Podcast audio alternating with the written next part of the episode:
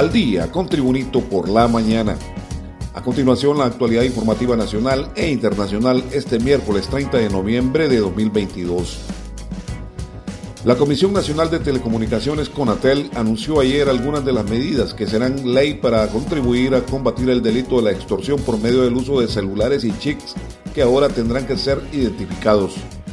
El comisionado presidente de CONATEL, Lorenzo Sauceda Cálix, informó que por instrucciones de la presidenta de la República, Xiomara Castro, en coordinación con la Secretaría de Seguridad, con los operadores de las telecomunicaciones, estamos tomando las medidas para en principio identificar a las SIM que andan operando.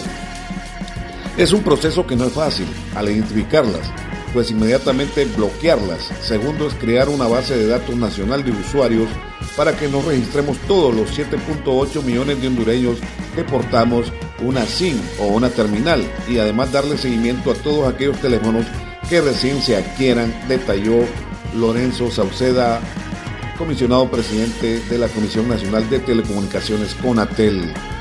Este es el reporte de noticias de Tribunito por la mañana. La Corte de Apelaciones confirmó este miércoles el auto de formal procesamiento para el diputado Mauricio Rivera por daños, tráfico de influencias y perturbación del orden. Además, la Corte revocó la medida de suspensión del cargo como diputado por Chiluteca en el Congreso Nacional. El pasado mes de agosto, el diputado por el Partido Libertad y Refundación Libre fue suspendido de su cargo por los delitos de violencia contra la mujer, coacciones, daños, tráfico de influencias y perturbación del orden público. Más noticias con Tribunito por la mañana. El juez con jurisdicción nacional Claudio Aguilar remitió a una de las celdas del primer batallón de infantería al alcalde de San Marcos, Santa Bárbara, Pedro Armando Aguilar Orellana, alias Pedrito, o Coyote, o Pelón, o Peter. A Aguilar Orellana se le dictó la medida de detención judicial tras la finalización de la audiencia de declaración de imputado para mañana. Quedó fijada la audiencia inicial en su contra. El patrón es acusado de los delitos de asesinato en perjuicio de María del Carmen Castellanos, Kelvin Ariel Ruiz Ramírez, Guadalupe Mía Claros y Óscar Humberto Ramírez Altamirano, cuyos crímenes ocurrieron entre enero y junio del 2019 y también es acusado de asociación para delinquir. Más noticias con Tribunito por la mañana. El secretario de Transparencia del Gobierno de la República en Mundo Oriana reveló que la Organización de Naciones Unidas ONU para apoyar la instalación en Honduras de la Comisión Internacional contra la Corrupción y la Impunidad, Sisi, pone como condición que Honduras derogue el decreto 116-2009 del Fondo Departamental y que apruebe la ley de colaboración eficaz. Orellana aseveró que el proceso para instalar la Sisi costará no menos 20 millones de dólares cerca de 495 millones de lempiras, por lo que este órgano deberá estar en Honduras en tiempo prudencial para investigar casos de corrupción. Más noticias con Tribunito por la mañana.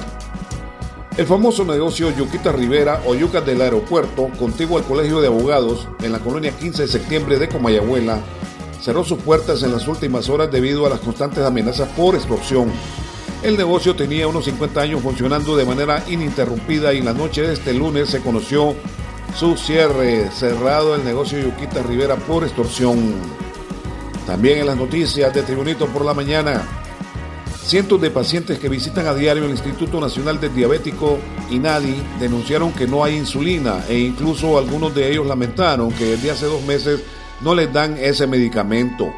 Familiares y pacientes manifestaron que hay una mucha preocupación por la problemática que persiste después de varios días, semanas y hasta meses, porque llegan a la consulta y no hay insulina para los pacientes del Instituto Nacional del Diabético.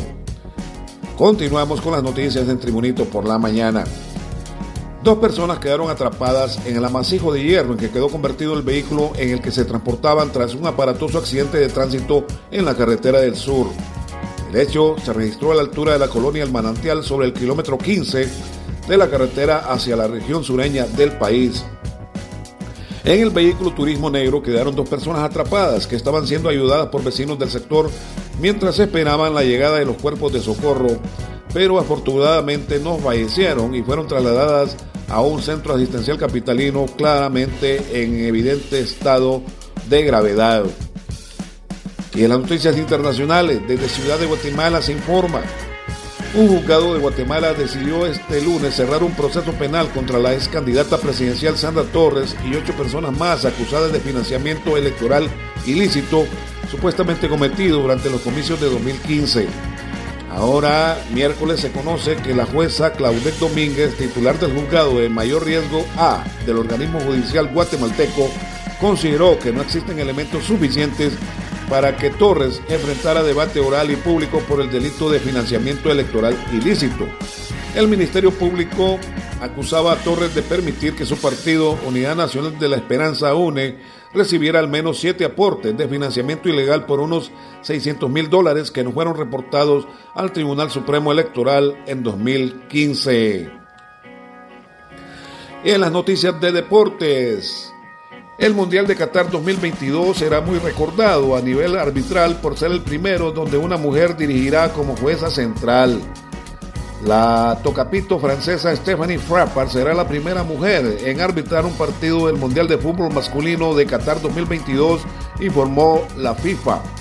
La silbante será la encargada de dirigir las acciones entre las selecciones de Alemania y Costa Rica que se jugarán el jueves en el estadio Al Bayat de Alcor, en Qatar, y correspondiente a la tercera fecha del grupo E. Frappart tendrá como asistentes a la brasileña Nilsa Bach y a la mexicana Karen Díaz Medina.